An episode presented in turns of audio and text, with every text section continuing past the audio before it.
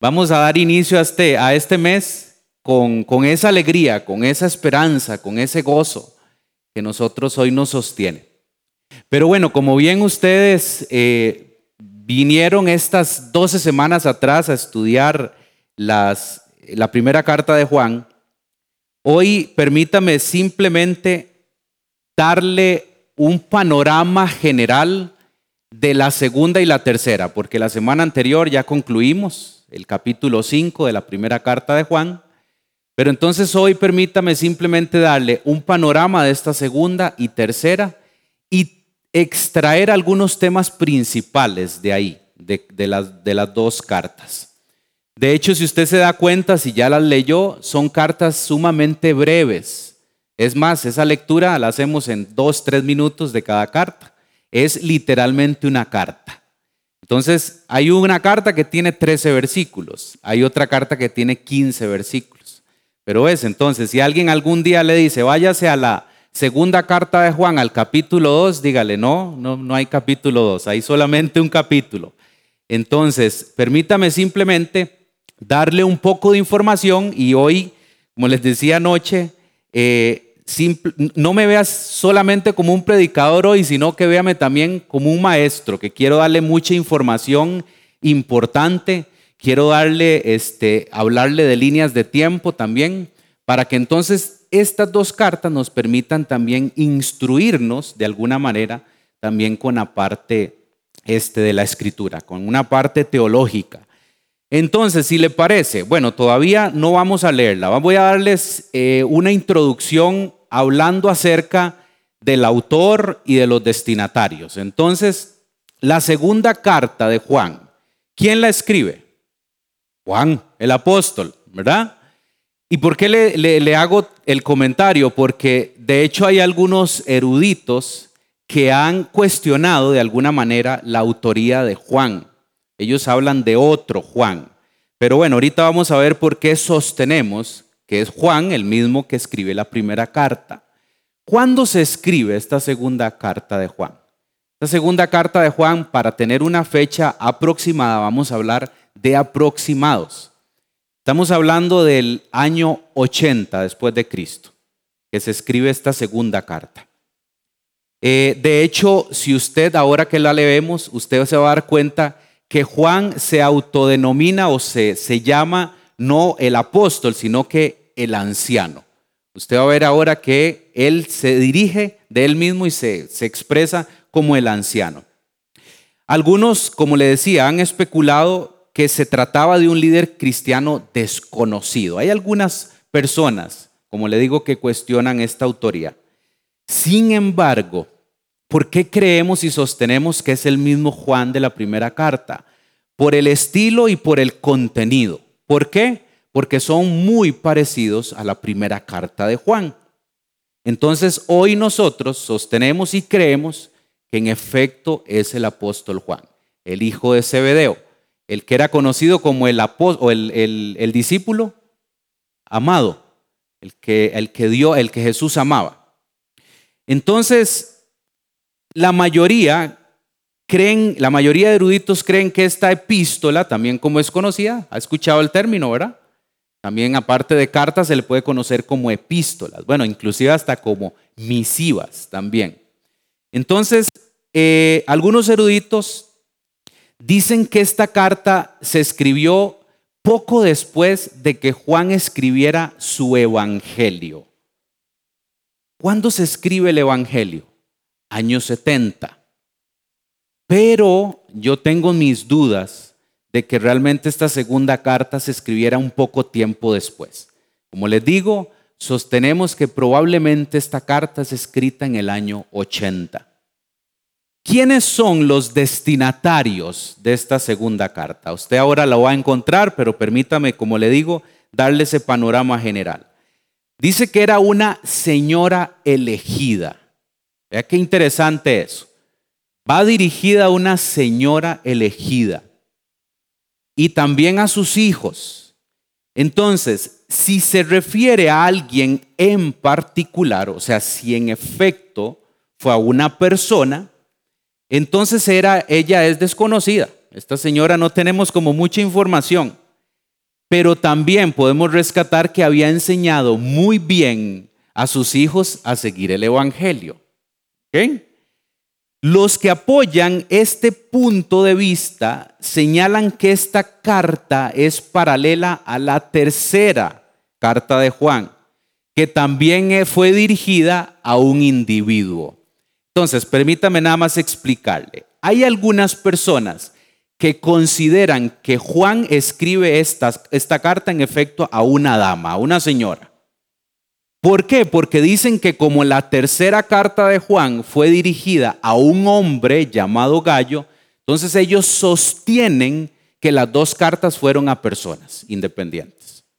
Pero bueno, déjeme nada más darle una leve explicación. Yo considero que esta segunda carta de Juan, Juan utiliza el, concepto de eh, persona, eh, dama elegida o señora elegida, pero era por un tema de cuidar. ¿Qué es lo que quería cuidar Juan? Resulta que a esta altura ya de los años, década de los 80 después de Cristo, resulta que ya la iglesia era altamente perseguida. Ahorita vamos a ver en la línea de tiempo qué había pasado. Pero ya era muy perseguida. Entonces, probablemente, probablemente Juan la dirige con ese nombre porque quería cuidar a una congregación. Yo en particular creo que esta carta fue dirigida a una congregación, a una comunidad de creyentes. Pero si esa carta llegara a manos de terceros, y en efecto personas que andaban detrás de los cristianos persiguiendo, imagínense la probabilidad tan alta que habría de que pudieran llegar donde estaba esa congregación. Entonces yo en particular creo que era a una comunidad de creyentes. Resulta que Juan conocía muy bien a esta señora, ¿verdad? O a esta congregación. En el verso 5, él lo evidencia, pero evidentemente era alguien que había conocido durante su ministerio. Ahorita les voy a explicar por qué el ministerio de Juan en esa región en particular. De hecho, esa región a la que es dirigida la carta es en Asia Menor, en Éfeso, por esas áreas. Ya era un territorio gentil. Alternativamente, la señora elegida puede ser entonces, como les digo, una expresión figurativa para referirse, a una congregación en particular. Y entonces los hijos a los que Juan se dirige es probable que sean los miembros de esa congregación. ¿Ok? Vamos a ver entonces, línea de tiempo. Es más, si usted le gusta tener el bosquejo, usted sabe que usamos una aplicación, ¿verdad? Se llama la, la Santa Biblia. Ahí usted puede encontrar esta línea de tiempo que me parece interesantísima compartírsela para que ustedes tengan información de por qué entonces Juan escribe estas cartas, en qué tiempo se da. Entonces, nada más permítame irle dando muchas fechas, bueno, muchas relativamente, pero voy a empezar por el año aproximado, es otra vez. Año 64 al año 67 después de Cristo. ¿Qué sucede en ese rango de fechas? Muere Pedro y muere Pablo. En esas fechas, los apóstoles que habían, ¿verdad?, iniciado este movimiento con fervor junto con Juan, allá el libro de Hechos nos cuenta esa historia, pero ya Pedro y Pablo, el Señor los llama, que dejen este mundo. Eso sucede ahí. 66 al 70, ¿qué sucede en esas fechas? Bueno, Juan, el apóstol, deja Jerusalén y se va a Éfeso. ¿Por qué creen ustedes que deja Jerusalén? Por lo que sucede en el año 70 después de Cristo. ¿Qué es lo que sucede? Los romanos sofocan una rebelión judía y destruyen Jerusalén y destruyen el templo. O sea, hay un caos en Jerusalén y Juan también estaba ahí liderando la iglesia cristiana judía, pero entonces lo que tienen que hacer es huir, buscar otras regiones. Pero bueno, ¿por qué creen ustedes que Juan se va a Éfeso? Porque ya hay un ministerio existente. ¿Quién fue el que inició esa primera comunidad en Éfeso? Pablo. Correcto. Entonces, casi siempre, no sé si a usted le ha pasado, pero por lo general cuando escuchamos cartas de, Éfeso a los, a los Éfesos, o a los Efesios, perdón, siempre pensamos en Pablo, ¿cierto? Como que nos hemos quedado con ese personaje. Pablo, sinónimo de, de, de Éfeso. Resulta que Juan, entonces también ahora vamos a ver que va hacia esa región porque en Jerusalén hay un caos.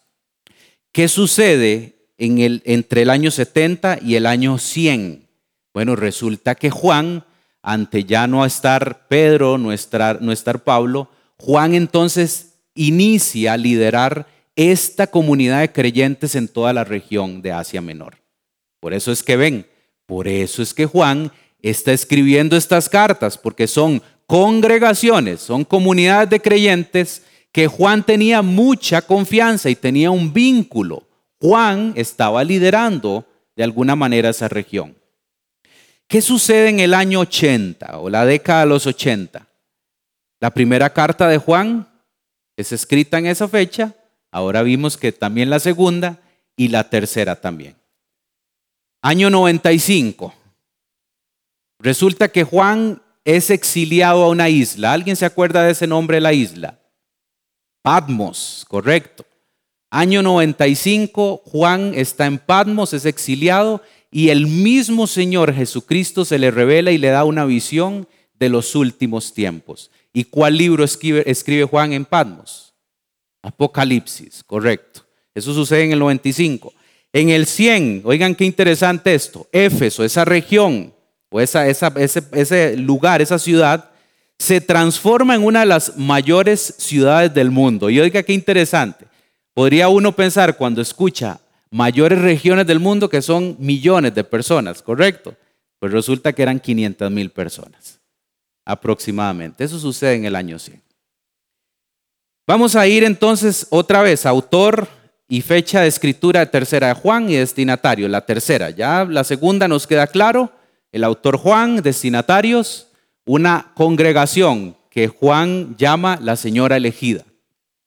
La tercera igual, la escribe Juan, la escribe en el mismo tiempo, probablemente año o década de los 80, pero los destinatarios sí cambian aquí. Ya no es una eh, señora elegida o una congregación general, sino que ahora sí es a una persona dirigida. ¿Cómo se llamaba? Gallo. ¿Ok? Entonces, este es Gallo, un cristiano, obviamente, que vivía entonces en Asia Menor o en Asia Romana. A Gallo, de hecho, se le conoce solo a través de esta carta. Usted no encontrará a Gallo en otra carta, solamente ahí. Era un buen cristiano, que Juan amaba mucho. ¿Por qué les digo esto? Y que lo, y que lo conocía muy bien. Porque el verso 5, ahora vamos a ver que nos evidencia este amor que Juan le tenía a este personaje, a Gallo. Probablemente Gallo tenía la responsabilidad de liderazgo de la congregación que Juan mencionó en su carta. Entonces es probable que eh, Gallo era un, líder, ¿ok? o estaba pastoreando esa congregación.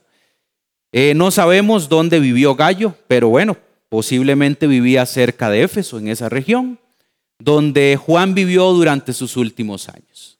Estamos bien ahí, ¿verdad? Es que le di alguna información importante que nos da un panorama general. Entonces, vayamos a la segunda carta. Vamos a leerla y vamos a leerla completa, porque como les digo es de lectura rápida. Y después de leerla vamos a extraer entonces un tema principal, que mi expectativa hoy es que usted se vaya con eso. Vamos a ir, segunda carta de Juan. Dice, el anciano, ven cómo se, se, se autodenomina Juan, el anciano, a la señora elegida y a sus hijos, a quienes yo amo en la verdad. Y no solo yo, sino también todos los que han conocido la verdad a causa de la verdad que permanece en nosotros y estará para siempre con nosotros. Sea con vosotros gracia, misericordia y paz de Dios Padre y del Señor Jesucristo, Hijo del Padre en verdad y en amor. Mucho me regocijé porque he hallado a algunos de tus hijos andando en la verdad, conforme al mandamiento que recibimos del Padre. Y ahora te ruego, Señora, no como escribiéndote un nuevo mandamiento, sino el que hemos tenido desde el principio, que nos amemos unos a otros.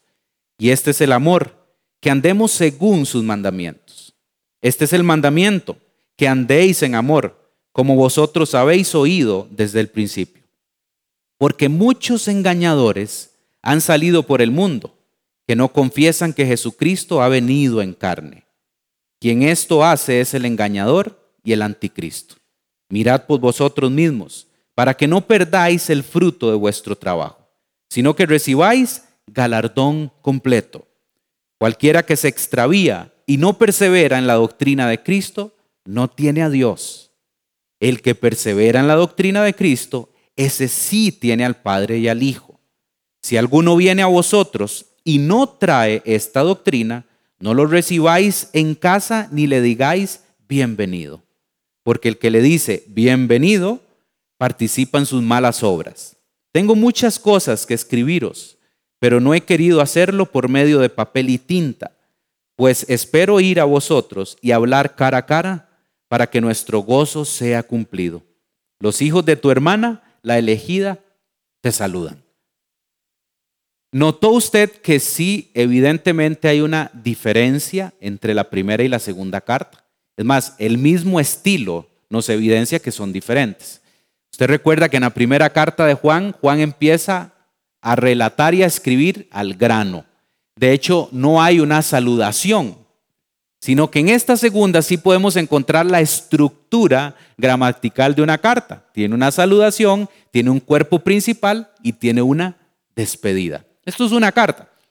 En ese tiempo obviamente no había WhatsApp, no había redes sociales, sino que era por medio de cartas escritas a mano que se comunicaban.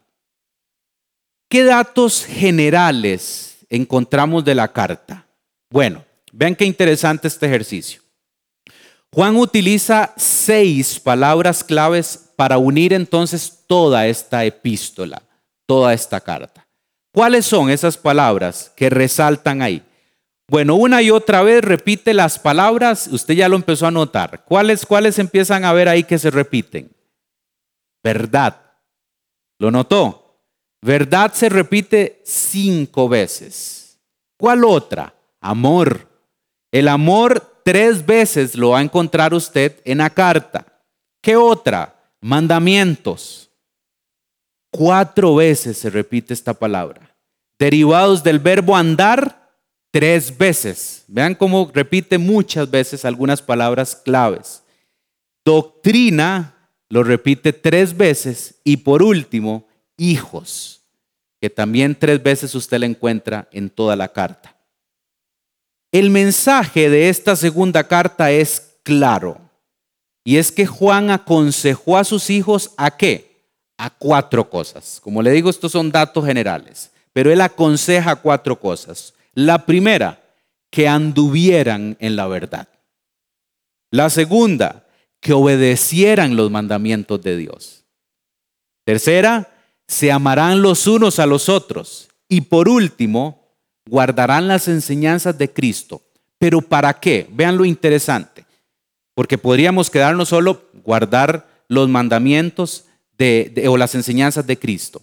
Pero Juan introduce aquí muy enfáticamente que hay que guardar los mandamientos o las enseñanzas de Cristo para no ser engañados por los falsos maestros o los engañadores, como los llama Juan.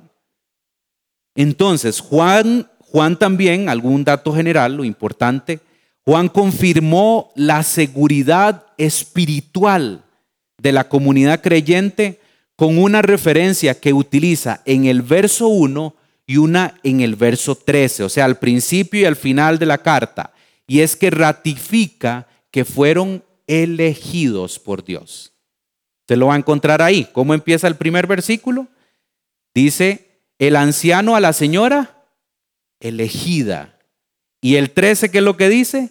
Los hijos de tu hermana, la elegida. Entonces vean qué seguridad está amarrando Juan en la segunda carta de que Dios ha elegido a todos aquellos que han venido a Cristo, todos aquellos que Cristo es revelado, todos aquellos que tenemos y profesamos una fe, es porque Dios ha elegido a esas personas. Lo está ratificando acá Juan. Esta epístola, esta segunda, es un excelente ejemplo de un discurso exhortatorio que pretende qué cosa? Pretende impulsar una reacción en los lectores. Yo me niego a pensar que después de que usted lee una carta como estas, que es relativamente corta, no produzca una reacción en su vida. Algo sucede. Por eso estamos yendo a los puntos o a los conceptos importantes que Juan repite. Es importantísimo tener esto claro. Ahora vamos a ver el por qué. Entonces, según el patrón normal del Nuevo Testamento, esta carta entonces tiene una apertura, una saludación, un cuerpo principal y una despedida o conclusión. En esta corta misiva encontramos solamente dos mandamientos. Entonces ahora sí, permítame simplemente después de haber hecho la lectura rápida, extraer que quisiera yo que usted se lleve hoy. Vamos a enfocarnos en el verso 8 y en el 9, ¿me parece? Entonces, de ahí vamos a tratar, como le digo, de extraer conceptos importantes de estos dos versos. Volvámoslos a leer. Dice, mirad por vosotros mismos. ¿Escuchó eso? Mirad por vosotros mismos. Yo estoy leyendo Reina Valera. ¿Hay alguien que, di, en alguna otra versión que diga diferente, que lo quiera compartir? Ese mirad por vosotros. ¿Qué encuentran ahí en otra versión? ¿Quién quiere decirlo? Ajá, por favor.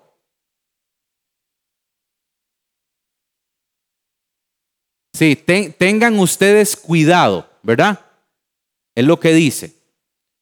Mirad por vosotros mismos para que no, oigan, ¿por qué es que Juan está siendo tan enfático de mirar por vosotros mismos?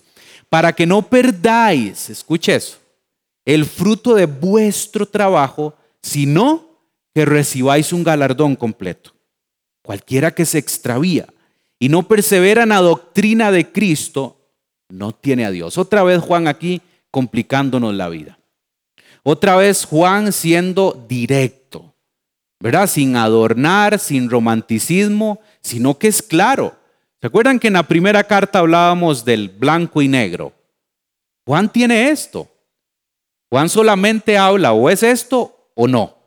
Aquí otra vez no lo vuelve a, a, recordar en esta segunda carta. Pero aquí lo que está diciendo es que el que se extravía, ahorita vamos a ver este, este concepto, y el que no persevera en la doctrina de Cristo no tiene a Dios. Vean qué fuerte. Pero entonces, al contrario, ¿verdad? Lo, lo, bueno, lo positivo. El que persevera en la doctrina de Cristo, ese sí tiene a quién? Al Padre y al Hijo. Entonces, familia, en la vida cristiana, en esta, lo que llamamos el tener una relación directa con Cristo Jesús, con nuestro Señor. Resulta peligrosísimo, permítame decírselo de esta manera, no peligroso, peligrosísimo dejarse caer en el letargo y dar por sentado muchas veces el favor de Dios. O sea, en otras palabras, es peligrosísimo entrar en una vida de confort, de relajamiento de mi relación con Cristo de dar por sentado muchas cosas. Como ya Dios me llamó a, su reino y soy ciudadano de su reino, me voy a, relajar un poquito y de alguna manera me voy a sentar a esperar que Cristo venga. Eso es muy peligroso. La seguridad que Cristo nos da debe de hacernos diligentes y no presuntuosos. ¿Escuchó eso? el tener una relación con Cristo, el que Dios nos haya llamado, nos tiene que hacer diligentes. Por eso Juan introduce aquí el, el tema de mirad por vosotros mismos. ¿Por qué, ¿Por qué dice Juan esto? ¿Por qué lo menciona? Bueno, aquí implica una relación personal. Vean ustedes que por eso él está diciendo, mirad por vosotros mismos. Aquí implica una responsabilidad personal no es de otros, familia. O sea, de otras personas no es la responsabilidad de cómo está su relación con Cristo, de cómo está su vida espiritual. el cristiano, el discípulo de Jesús, debe de cuidar su vida espiritual. ¿Y cómo se cuida esta vida espiritual? Bueno, hay que alimentarla. Y hay que crecer. Y no, y no hay que estancarse. La vida cristiana me niego a pensar que es una vida flat, que todo siempre está igual. La vida cristiana y la relación con Jesús debe de ir en ascendencia. Este año que estamos terminando, ojalá y primero Dios, que usted haya crecido más en su relación con Cristo. Pero el otro año, 2022, no podemos empezar con la misma, misma expectativa. Debemos ir en ascendencia. ¿Y esa responsabilidad de quién es? Suya y mía. Y estamos, claro, que le damos toda la bienvenida y estamos con la mayor disposición como iglesia de ayudarle y caminar juntos con ustedes, pero las decisiones terminan tomándolas cada uno de nosotros. Entonces, ese es mirad por vosotros mismos. Ahora, este otro, cualquiera que se extravía. Cuando usted escucha extraviarse, ¿qué entiende por extraviarse? Perderse. ¿Alguien entiende algo diferente? ¿Verdad? A veces uno dice, estoy extraviado, me perdí, estoy desubicado. Esta, este, este término extraviarse o extravía, el griego que se utilizó ahí en, el, en la escritura original era proagón. ¿Qué significa proagón? Pareciera que no es solamente el extraviarse de, de perderme, de me extravié, me, me desubiqué sino que significa el que pretenda avanzar demasiado. ¿Y por qué se lo quiero compartir? Porque si hay cierta diferencia con lo que nosotros entendemos como extraviarnos. Resulta que en este griego es el que pretende avanzar demasiado. Este, este verbo quiere decir proseguir, obviamente, ¿hacia dónde? Hacia adelante. Y los falsos maestros, que el verso 7 Juan nos escribe de ellos, pretendían ser entonces progresistas, pretendían ser avanzados, pretendían ser personas de mente abierta. ¿Ok? Entonces resulta que los griegos, por su cultura, creo que en algún momento lo hablaba, los griegos eran personas de mucho conocimiento. La manera de ellos de demostrar que tenían una fe o una creencia era porque ellos se alimentaban mucho a nivel intelectual. Pues resulta que estos falsos maestros o estos engañadores que traían un sello cultural de esta influencia de que todo es acá, entonces ellos querían o pretendían que la gente avanzara demasiado. ¿Y por qué le estoy diciendo ahorita? Ahorita voy a llegar al punto. Porque, porque por mucho que una persona pueda avanzar, por mucho de que usted y yo hoy, siglo XXI, todavía pretendamos avanzar en esto, inclusive ir rápido, ¿verdad? A veces como que queremos ir rápido, como que queremos avanzar rápido. La clave acá es la permanencia en la enseñanza de Cristo. ¿Por qué? Porque si esto no se ve desde esa perspectiva, nosotros nos desenfocamos de lo que realmente es la clave. Permanecer, no necesariamente avanzar rápido, sino permanencia.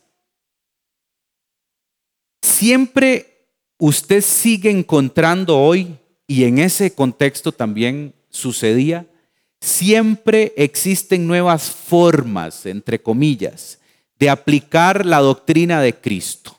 ¿Sí? Todavía hay gente que sigue siendo creativa para aplicar la doctrina de Cristo.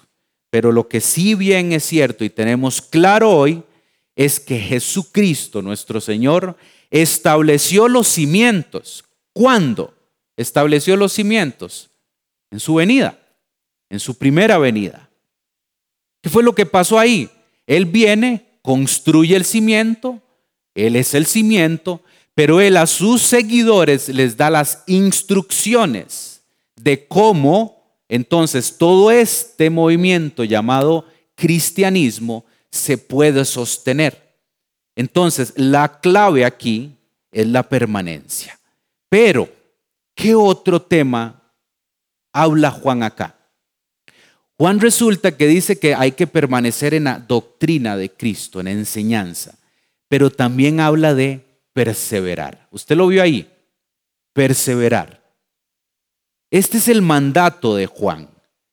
Vea otra vez, se lo vuelvo a leer el 9. Cualquiera que se extravía, escucho eso, cualquiera que quiera avanzar muy rápido, que quiera avanzar al frente y no persevera en la doctrina de Cristo, no tiene a Dios. El que persevera, otra vez, por el contrario, en la doctrina de Cristo, este sí tiene al Padre y al Hijo. Pero nótese que encontramos la palabra perseverar. La, vio ahí. Y la encontramos con un efecto negativo y un efecto positivo. ¿Cuál es el negativo? El que no persevera en la doctrina de Cristo no tiene a Dios. O sea, vean que el perseverar aquí podría tener dos connotaciones.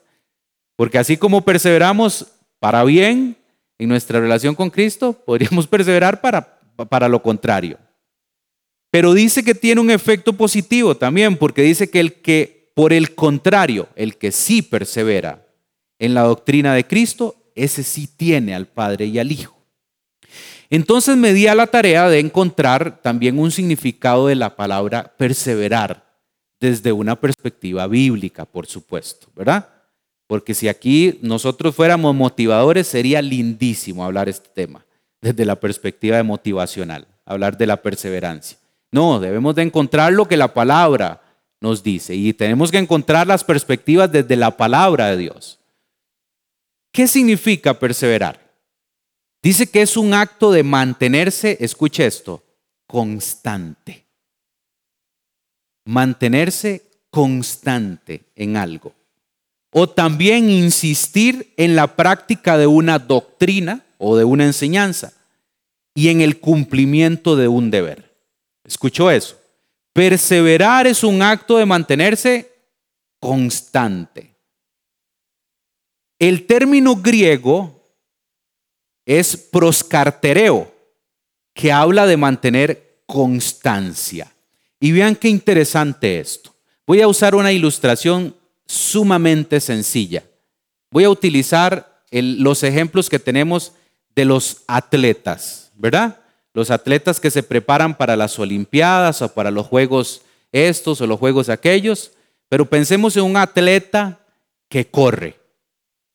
Siempre vamos a encontrar por lo general dos prototipos. Uno es el velocista de 100 metros plano y hay otro que es de hasta 10 kilómetros o más. ¿verdad? Usted, usted ha visto que hay diferencias en esos dos atletas. Claro, el que se prepara para los 100 metros, usted lo ve más formado, más musculoso, más marcado, más grande, porque él necesita tener fuerza, potencia, porque la carrera de él dura cuánto? 100 metros. ¿Cuánto lo que duran estos velocistas en 100 metros? Como 8 segundos, una cosa así. Siete segundos. Ellos se preparan para 100 metros, pero está el otro atleta. Ese usted lo ve un poquitito más delgado, no quiere decir que no esté musculoso, pero usted lo ve más delgadito, es más liviano, no puede ser tan pesado. ¿Por qué se necesita prepararse para una carrera de 10 o más kilómetros? ¿Qué es lo que necesita ese atleta? ¿Mantener fuerza o constancia? Constancia. Es un ejemplo muy sencillo, pero este perseverar que nos está hablando Juan acá, nos está hablando de que la vida cristiana, el cuidar por nosotros mismos, el crecer, alimentar, requiere de estar constantes. No hay que correr rápido, sino hay que mantenerse en esta carrera. A veces hay, tenemos ganas de alejarnos o dejar botada la carrera, ¿correcto? Parece que a veces no, nos queremos levantar a entrenar, ¿verdad? Esa es la realidad de nosotros, esa es la lucha. Muchas veces no queremos ir a entrenar, pero esto es una carrera de constancia. Veamos algunos ejemplos de esta palabra, de, esta palabra perseverar. Jesús en Marcos 3.9, se lo leo, Jesús le dice a los discípulos que le tuvieran siempre lista la barca. Vean ustedes qué interesante esto. Jesús siempre estaba apercibido, siempre estaba expectante de que el ministerio de él era un ministerio constante, era de constancia. Por eso era, ténganme siempre la barca lista, porque en cualquier momento tenemos que emprender un viaje corto o largo. ¿Dónde más encontramos? Otro ejemplo donde aparece la palabra perseverar. En el libro de Hechos, allá en el capítulo 8, un, un Simón que le conocían como Simón el Mago, dice que se bautizó. Y en el momento que se bautizó, en el capítulo 8, el verso 1 nomás, dice que siempre este Simón estaba con Felipe. Pero vean, vean qué, qué interesante esto. Siempre estaba con Felipe. ¿Qué ve usted ahí? Constancia. Siempre estaba con alguien que él sabía que le iba a ayudar. Siempre estaba con alguien que le iba a ayudar a crecer. Siempre iba, estaba con alguien que le iba a ayudar a cuidarlo. Constancia otra vez. ¿Dónde más encontramos la palabra perseverar? Bueno, en Hechos 2.42, que lo hemos hablado muchas veces acá. ¿Qué, ¿En qué perseveraban los primeros cristianos? Que nos cuenta ese versículo 42. Perseveraban en la oración y en la doctrina de los apóstoles. Vean ustedes otra vez cómo vemos que esto se trata de perseverancia. ¿Dónde más? Y hay muchos ejemplos, pero voy a utilizar este último nada más. Mateo 10, 22 dice Jesús mismo, le dice a sus discípulos, y seréis aborrecidos de todos por causa de mi nombre, mas el que persevera hasta el fin será salvo. ¿Se da cuenta? Constancia, perseverancia. Ahora bien, estos ocho, versículos 8 y 9, escuchamos a Juan porque en el versículo anterior, o sea, usted se va al 7 y él viene hablando de los engañadores. Entonces, las pretensiones de estos falsos maestros era que ellos pretendían desarrollar un cristianismo, nada más que a la manera de ellos, un cristianismo muy intelectual. Y ya había una comunidad existente que nace con la iniciativa de Dios enviar a Pablo, ahora en este momento a Juan, con el cristianismo real, con la esencia, con el fundamento, con la doctrina de los apóstoles. Y resulta que estos falsos o estos engañadores querían venir no a construir de la nada, sino tomar lo ya existente y engañarlos. Era más fácil, era más rápido, ganaban más terreno porque, bueno, estos conocen de este Cristo, pero nosotros le vamos a dar nuestro, nuestra manera. Eso era lo que estaban haciendo. Ellos querían destruir y destrozar esos cimientos que habían echado ya los, los apóstoles y sobre los que debía construirse todo. Ven ustedes, entonces entendemos bien el verso 7, en una frase con la que quiero que se quede hoy es, Juan recuerda que siempre hay engañadores que quieren confundir al cristiano. Lo quieren apartar, le quieren robar la fe. Pero por eso es que en el 8 y 9 Juan pone un sello y enfatiza. Por eso miren por ustedes mismos. En otras palabras, para que no sean engañados. Porque esto se trata de que no se deben de extraviar, no deben de avanzar tan rápido, sino que lo que deben de hacer es perseverar, tener constancia, y el que persevera en la doctrina de Cristo dice que tiene a quién? Al Padre y al Hijo. Y el que no, no tiene a Dios. Otra vez, ¿verdad? Blanco y negro. También, aparte de ese llamado, le hablaba que Juan podemos extraer aquí dos mandamientos. Es, encontramos un llamado a velar por nuestra vida espiritual, a cuidarla, pero también encontramos una orden Sí, es un mandato muy de orden. ¿Qué es lo que dice con respecto a estos falsos engañadores? No los reciban. No los reciban. Es que, vamos a ver, veamos el ejemplo práctico. ¿Qué es lo que sucede muchas veces con la vida del cristiano? La vida del cristiano podría vincular alguna relación con un falso maestro. Vamos a, usar esa ilustración. Un cristiano se puede involucrar con un falso maestro y en lugar de este cristiano genuinamente influir con el verdadero cristianismo a ese falso maestro, ¿qué es lo que por lo general sucede? Pasa lo contrario. Más bien el falso maestro termina influyendo en la vida de este cristiano. Por eso es que Juan es enfático. Miren, no los reciban. Ya, no estamos hablando aquí que estamos desechando gente de ninguna manera, pero si hay una orden muy clara. Si ustedes ven a estas personas con esas características, no pierdan el tiempo con ellos. Allá Dios que se encargue, ¿verdad? Es lo que nosotros confiaríamos, que Dios trabaje con esa persona. Y si usted se quiere vincular con Él, pero si usted tiene claro que usted, su misión es ir a influir con el verdadero cristianismo, con la verdadera enseñanza, hágalo, pero mejor no juegue con fuego. Hay una orden y también nos hace un recordatorio más que podemos introducir en esta orden. Es en el verso 5 donde dice, porque nos recuerda que nos amemos unos a otros. Otra vez encontramos aquí esto. Ayer les decía, ¿será que Juan ya no tenía más frases por escribir? Que utilizó tanto el amémonos unos a otros. ¿Será que Juan lo hace por relleno?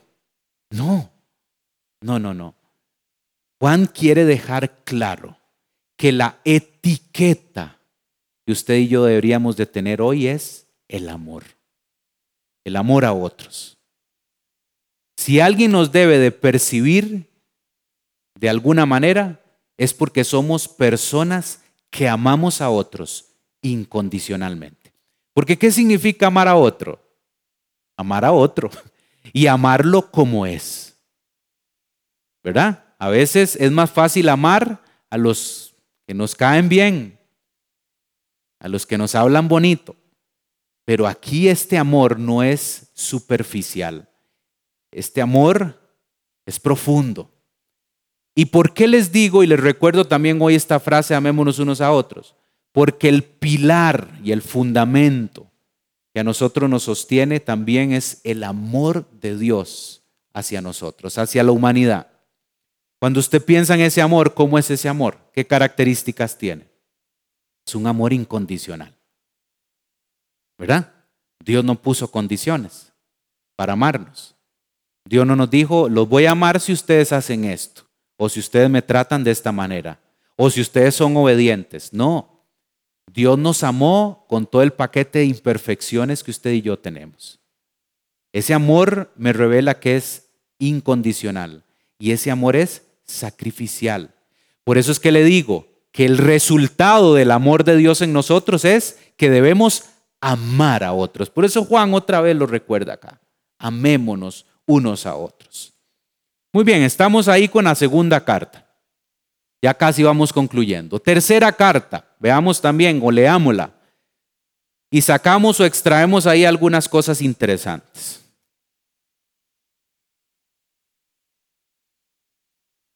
Vamos a ver. Dice, el anciano otra vez, ¿verdad? Juan utilizando ese, ese título de él, el anciano. ¿A quién? A Gallo. El amado, a quien amo en la verdad. Amado, yo deseo que tú seas prosperado en todas las cosas y que tengas salud, así como prospera tu alma. Pues mucho me regocijé cuando vinieron los hermanos y dieron testimonio de tu verdad, de cómo andas en la verdad. No tengo yo mayor gozo que este, el oír que mis hijos andan en la verdad. Amado, fielmente te conduces cuando prestas algún servicio a los hermanos, especialmente a los desconocidos, los cuales han dado ante la iglesia testimonio de qué? De tu amor y harás bien en encaminarlos como es digno de su servicio a Dios, para que continúen su viaje. Porque ellos salieron por amor del nombre de Él, sin aceptar nada de los gentiles. Nosotros pues debemos acoger a tales personas para que cooperemos con la verdad. Yo he escrito a la iglesia, pero oigan otro, otro personaje que aparece acá. Diótrefes, al cual le gusta tener el primer lugar entre ellos, no nos recibe. Por esta causa, si yo fuere, recordaré las obras que hace parloteando con palabras malignas contra nosotros. Y no contento con estas cosas, no recibe a los hermanos y a los que quieren recibirlos se lo prohíbe y los expulsa de la iglesia. Amado, no imites lo malo, sino lo bueno. El que hace lo bueno es de Dios, pero el que hace lo malo no ha visto a Dios. Todos dan testimonio de quién? Otro personaje acá, Demetrio. Y aún la verdad misma y también nosotros damos testimonio y vosotros sabéis que nuestro testimonio es verdadero. Yo tenía muchas cosas que escribirte, pero no quiero escribírtelas con tinta y pluma, porque espero verte en breve y hablaremos cara a cara. La paz sea contigo. Los amigos te saludan. Saluda tú a los amigos, a cada uno en particular. En términos generales, esta tercera carta pareciera que Demetrio va a visitar a Juan, donde estaba obviamente liderando alguna comunidad. Pero Gallo está en otra región, en otra área, siempre en Asia Menor, pero parece que entonces Demetrio va, visita a Juan y Juan escribe una carta para enviarla con Demetrio, para enviársela a Gallo. Vean qué bonitos nombres. Si usted está pensando en nombres, si algún momento está pensando en un bebé, ahí hay tres opciones, ¿verdad? Están bonitos. Y es que son griegos, imagínense, son de acá de Grecia, entonces estaría mejor todavía. Entonces, ¿qué es lo que podemos extraer de acá?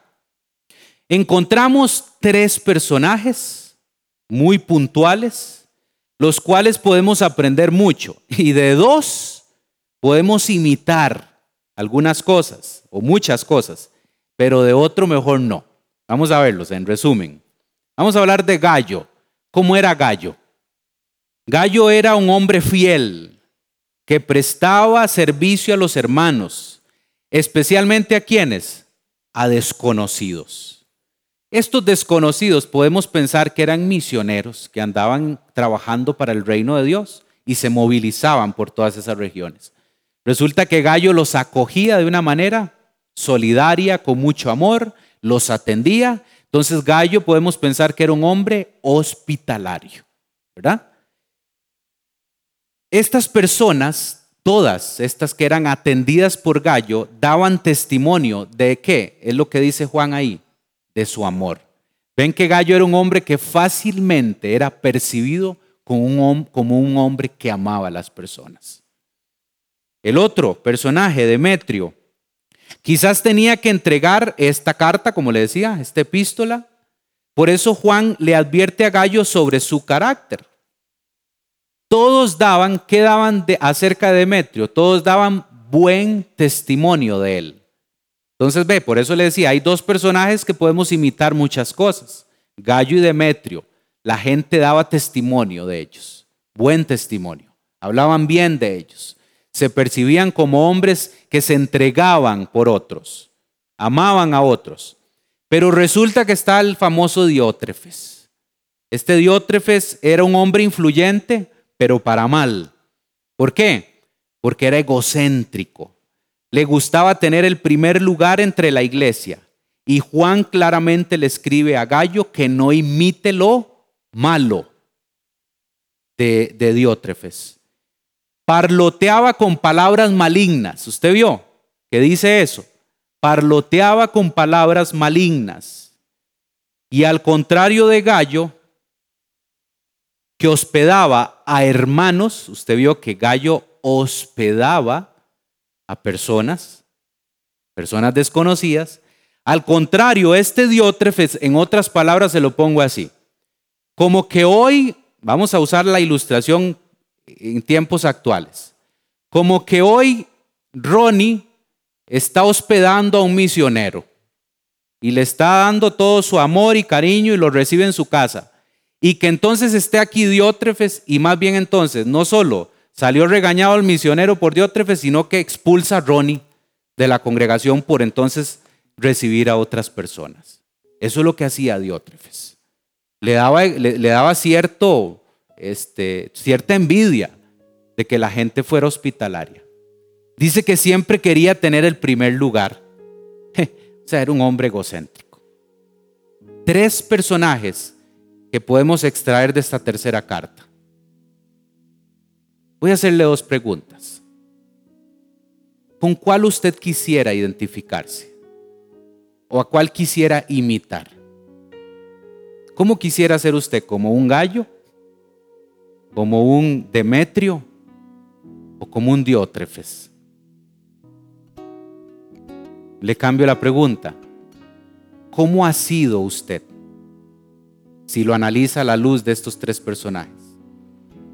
¿Cómo lo percibe la gente? ¿O la percibe? ¿Cuál es el testimonio que la gente podría dar de usted y de mí? ¿Serían testimonios como estos hombres?